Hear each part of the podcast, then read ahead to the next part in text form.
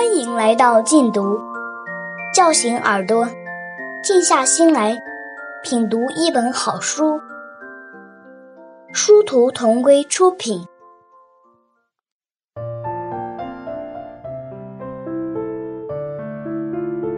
哈佛女孩刘亦婷，刘亦婷的学习方法和培养细节。作者刘卫华、张新武，朗读者一二。第六章，刘亦婷的学习方法英语篇。婷爸爸张新武答读者问：婷儿学英语有三个特点，一是兴趣浓，二是以将来的实际应用为目标，一开始就听说读写译五大功能并重，三是方法正确、系统、效率较高。在这三个特点的共同作用下，婷儿从初一开始学英语，到高二寒假访问美国时。已能听懂美国大学的英语授课，高三上学期参加托福考试取得优异成绩，则标志着婷儿把英语作为交流工具的学习任务基本结束。这一过程历时五年左右。进入哈佛后，婷儿已不再需要专门花时间补习英语了。婷儿学英语的实效引起了读者朋友的很大兴趣，在众多读者来信中，有不少是大中小学生和家长们询问婷儿学英语诀窍的。本章就是应这些读者的要求，介绍婷儿学英语的有效方法，以期对读者朋友提升外语实力有所裨益。好成绩等于兴趣加方法加勤奋。婷儿对学英语有着强烈的兴趣，这种兴趣是用多种措施在零到十二岁有意培养和强化而成的。兴趣来源之一，熟悉产生好感。婷儿一岁八个月至两岁十一个月。每天在姥姥家看一集生活场景化的英语电视教学节目，跟我学。虽然没有人另外教他，但由于婴儿特有的模式记忆和接触敏感，使他从小形成了外语敏感。十年之后，当他在成都市外国语学校正式开始学英语时，婷儿欣喜地告诉我们：“不知为什么，我总觉得英语是自己的语言，就像母语一样亲切。”兴趣来源之二：快乐提高兴致。婷儿三岁回到成都后，还和妈妈用演小品的方式学过几课新概念英语。可惜妈妈当时不知道幼儿学英语不必考虑背单词的问题，误以为不背单词学了也记不住。结果一上幼儿园就中断了。尽管如此，那三个月里用游戏化的方式学英语的经历，使婷儿说英语的兴趣倍增，经常自己编一些英语，叽里咕噜的说来过瘾。兴趣来源之三：新奇，吸引注意。婷儿小学一年级暑假，我成为她的继父。当时我很想让她正式开始学英语，并准备好了新概念英语、英语九百句的书和配套磁带。无奈减负之前学校布置的作业太多，婷儿经常是中午也在写作业，晚上也在写作业。学英语的计划一等再等，都无望上马。既然奈何不了大环境，我只好从可行之处着手，通过讲故事、看书的方法，一是让婷儿感受外国文化的趣味。二是通过身边的一个个真人实例，让婷儿懂得外语能力对人生的价值，以此继续激发她的英语兴趣，使婷儿对学外语始终充满了向往。兴趣来源之四，爱屋及乌。我还告诉婷儿，虽然你现在没有条件学外语，但可以在日常生活中培养学外语需要的重要能力——对语音的敏感性。具体做法是，坚持跟讲四川话的人用四川话交流。跟讲普通话的人用普通话交流，平时随时纠正不准确的发音，也可提高对语音的敏感度。由于有此意识，婷儿看电视、听广播的时候也很注意播音员的语音，对学习绕口令也兴趣十足。回想起放弃让婷儿在小学阶段自学英语的计划，还有一个重要原因：当时进重点中学主要靠数学难题拉开成绩差距，从升学策略来考虑，数学冒尖是更为迫切的任务。于是，婷儿极其有限的自学时间主要都用到学习奥数上了。这样安排的结果是，婷儿通过白热化的竞争，考取了成都外国语学校，得到了在中学阶段用先进的方法学英语的机会。成都外国语学校的英语教学采用的是小班制，教材和教法既实用又生动活泼，英语老师都很年轻，富有激情和爱心，和学生的关系就像兄弟姐妹似的。这些因素进一步强化了婷儿学英语的兴趣，对婷儿英语能力的发展起到了重要的作用。进入外国语学校后，婷儿一到十二岁所受的种种熏陶都显示了良好的效果。强烈的外语兴趣和对语音的高度敏感，让她一进中学就迷上了英语。周末回家后，婷儿经常兴奋地告诉我们，英语老师又传授了什么新知识，英语课又做了什么新游戏，他正和同学一起改编或创作什么新的英语小品等等。对探索和应用各种学外语的方法，婷儿也充满了兴趣。从初一开始，婷儿就迅速成为年级的英语尖子。这一势头贯穿了整个中学六年，从未减弱，在高中还出现了加速。高三上半年，婷儿在托福考试中取得了六百四十分的好成绩，这意味着她提前具备了与英语世界顺利交流的能力，在大学就不需要专门花时间去攻读英语了。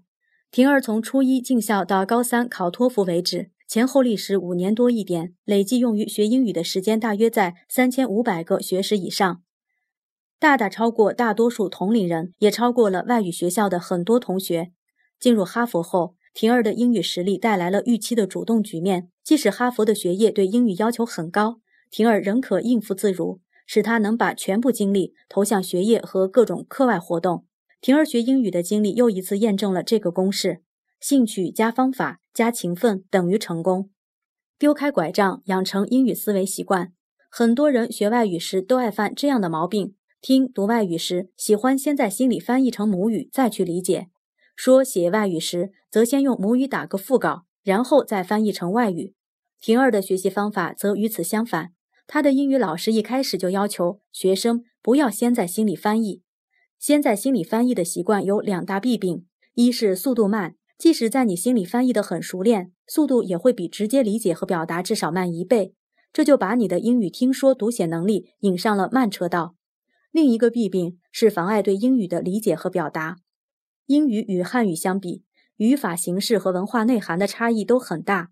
如果养成了处处翻译的习惯，不仅理解英语不会顺畅，也阻碍你按地道的英语方式去表达。要解决这两大弊病，就要丢掉翻译习惯这根有害无益的龙头拐杖，尽快养成用英语思维的习惯。婷儿英语流利自如的秘诀之一，是在学英语之初就建立了英语思维习惯。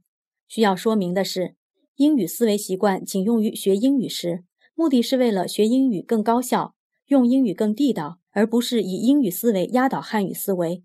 理论和实践都证明。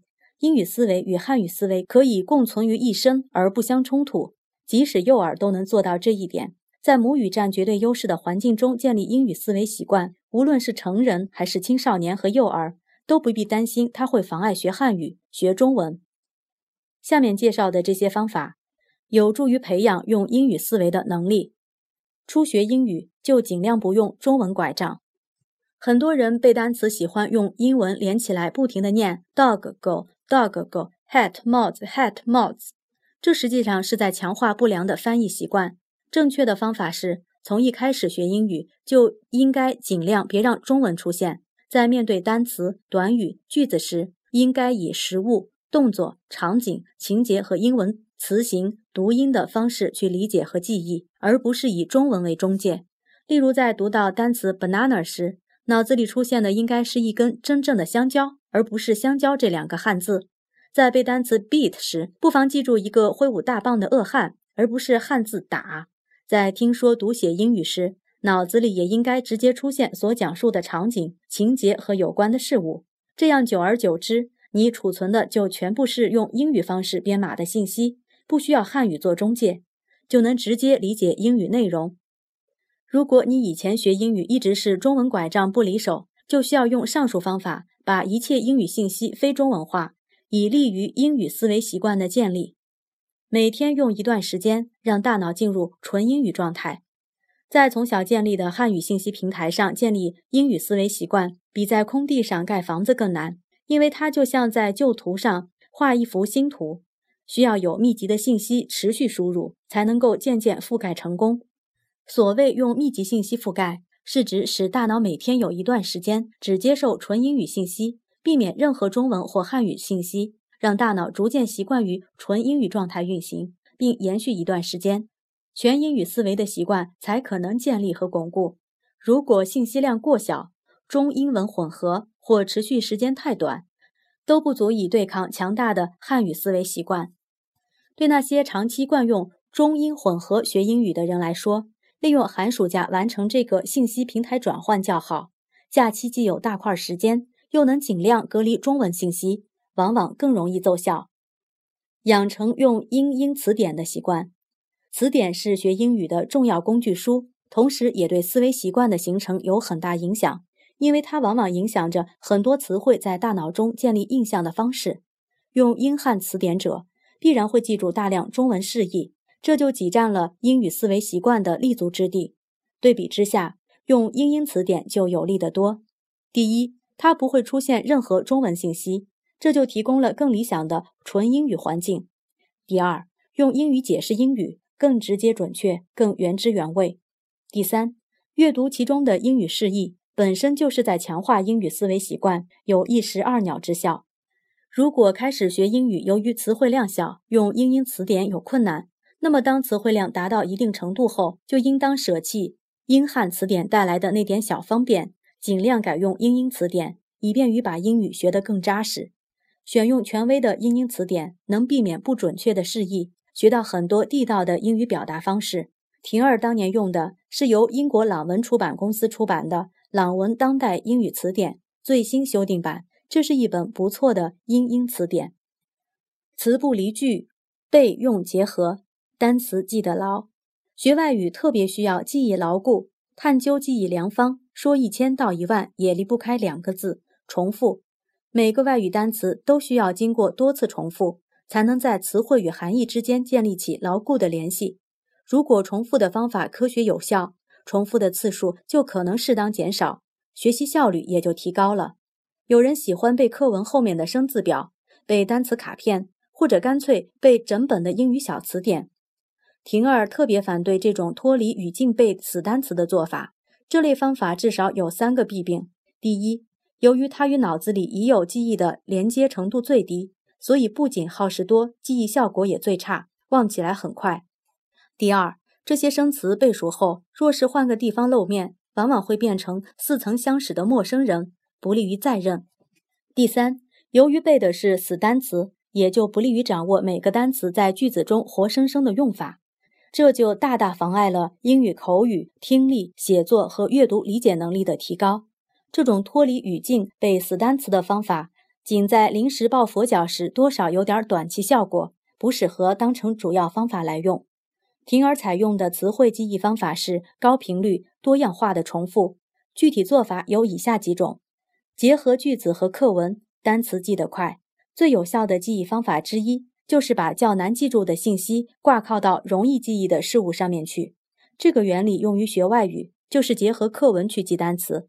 因为一篇课文有完整连贯的内容，往往还有一段有趣的故事。大多数单词又都是老熟人，读上一两遍，梗概和细节就很容易在脑子里生根，不易遗忘。这就像抓住了一张渔网，很容易捕捞到网中的一个个生词。于是学外语背单词时，就有了“词不离句，句不离文”的说法。跟背死单词相比，结合课文背单词的效果要优越得多，记忆速度快，效果较牢，花的时间却更少，再认起来也更容易。同时还能记住生词在句中活的用法。具体做法是，在学每篇课文前，先花几分钟浏览生词。仔细注意每个生词的字形、词义和读音，然后在课文中每个生词下面用铅笔画一道杠，以便听课文或读课文时能特别注意到它们。在不符合读音规则的生词上面，可标注重音或音标，但不要在词旁写中文词义。然后就开始逐句听课文录音，听熟之后，再把听课文与读课文结合起来复习。在一遍遍听和读的过程中。遇到每个生词，都要清晰地在大脑中反映出它的形、音、意和用法，以便不断地加深记忆。这样，要不了多少遍就能记住这些生词。再经过几天有计划的听读课文复习，就能记得比较牢了。背用结合，单词记得牢。观察力强的人也许会发现，如果动手使用或操作某物，不仅很容易记住它，而且会记得比平时更牢。这个规律用于学外语，就是把背生词和用生词结合起来，先记住后应用，不仅记忆效果更好，还能进一步掌握生词的用法，也有利于全面提高其他的英语能力，可说是一石数鸟。具体做法是：先用听读课文的方法把生词及其用法记住，但此时记忆效果还不算牢固。然后在此基础上，结合以前的词汇和语法库存，用新学的生词反复造各种各样的句，把生词编进各种各样的故事情节中，内容越古怪离奇越好。比如学了“吃”这个生词，不妨编出“我吃了一张桌子”“我吃了一座山”这样的句子，以便留下强烈印象，让你想忘记都难。这样反复用的机会越多，就会记得越牢，用得越熟。这种方法不仅有利于牢记生词、掌握词汇基本用法，还有利于让每批生词与以前储存的词汇加速融合，连成一体，提高全部词汇的可用度。这是因为，要想掌握一门外语，除了要记住大量词汇外，还需要熟记词汇与词汇间的大量联系和搭配，甚至要记住很多现成的句子。这样，词汇在大脑里才不是孤零零的散兵游泳，而是一张纵横交错的词汇之网。到了这一步，每用一个词，脑子里就能想起一连串适合的词语搭配，冒出若干适用的句型，才会得心应手，运用自如。多种感官交替复习，记忆效果好。无论用哪种词汇记忆方法，都以多种感官交替复习的记忆效果最好。心理学家赞科夫通过大规模实验发现，用多种感官交替复习。使二年级实验班学生的成绩超过了单一方法复习的三年级普通班。婷儿的实践也证明了这一结论的正确性。具体做法是，在复习时交替使用听、读、写、背、说、看等多种方式，而不是一个单词翻来覆去的念上几十遍。根据我对中学生学英语效果的观察，发现用这种方法的人，当每批生词在一周内通过听说读写等方式反复记忆。重复达三十到四十次时，就能获得较好的记忆效果。连记忆带使用达五十到六十次时，就会记得更牢。如果再通过适当间隔的复习，就能形成长期记忆，并能熟练应用。重视遗忘规律，合理安排复习密度。人的记忆就像是一只有洞的桶，如不及时堵漏，辛辛苦苦记住的东西就会遗忘大半。可以说，遗忘是学外语的头号障碍。婷儿攻克遗忘障碍的方法是重视遗忘规律，及时安排复习时间。遗忘规律与最佳复习密度。艾宾浩斯等心理学家发现，遗忘速度有先快后慢的特点，及时复习可提高记忆效率。外语复习如果在十六小时内进行，能明显降低遗忘率。另有资料显示，学习后九小时内复习十分钟，比五天后复习一小时的效果还要好。这些遗忘规律给人的启示是：需要合理安排复习密度，缩短复习间隔，以便用相同的时间记住更多的知识。比如说，如果你每周有三个小时学英语，与其隔一天学一小时，不如在五六天里每天各学半小时，因为把复习间隔由两天变成一天，至少能提高效率百分之五至十。如果你每天都有一小时学英语，与其每次学一小时，不如安排为上下午各学半小时，使同样的内容每天重复两次。因为在十二小时内复习，比二十四小时后复习能更显著地减少遗忘。效果最佳的复习密度是一天之内与同一篇外语材料见面两到三次。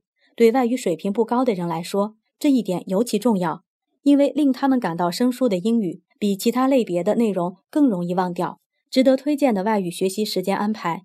据我所知，我国大陆的一些外国语学校是按最佳复习密度安排学外语时间的。他们平均每天都有两三节课用于英语，一般是从早到晚适当分散。这样一来，相同的英语内容每天大都能见到两到三次面，复习间隔缩短，遗忘便会减少，遗忘便会减少。这是此类学校能高效培养外语人才的一大秘诀。他们的高效不仅体现在词汇量上。更体现在全面扎实的基本功上，流利的口语、灵敏的听力、良好的语感、规范的英语写作能力等。因此，有理由认为，学英语每周五天以上，每天两到三次的时间安排，是一种值得推荐的做法。这样的安排容易做到遗忘最少，效率最高。婷儿在小学时就多次跟我探讨过记忆规律，早就对遗忘现象留下了深刻印象。从一开始学英语。婷儿就养成了及时复习的好习惯，免得辛苦学来的英语被遗忘率白白吃掉。她不仅学会了在学校用英语课和自习课巩固记忆，周末回家也会明智的拿出一点时间边角料来减少遗忘，或是看一两段课文，或是听一会儿磁带，要不就回忆一下学过的内容，有时还拉我的差帮他做质检员。这种夯实基础的小措施，平时虽然不起眼，日积月累却很见效。感谢收听，下期节目见。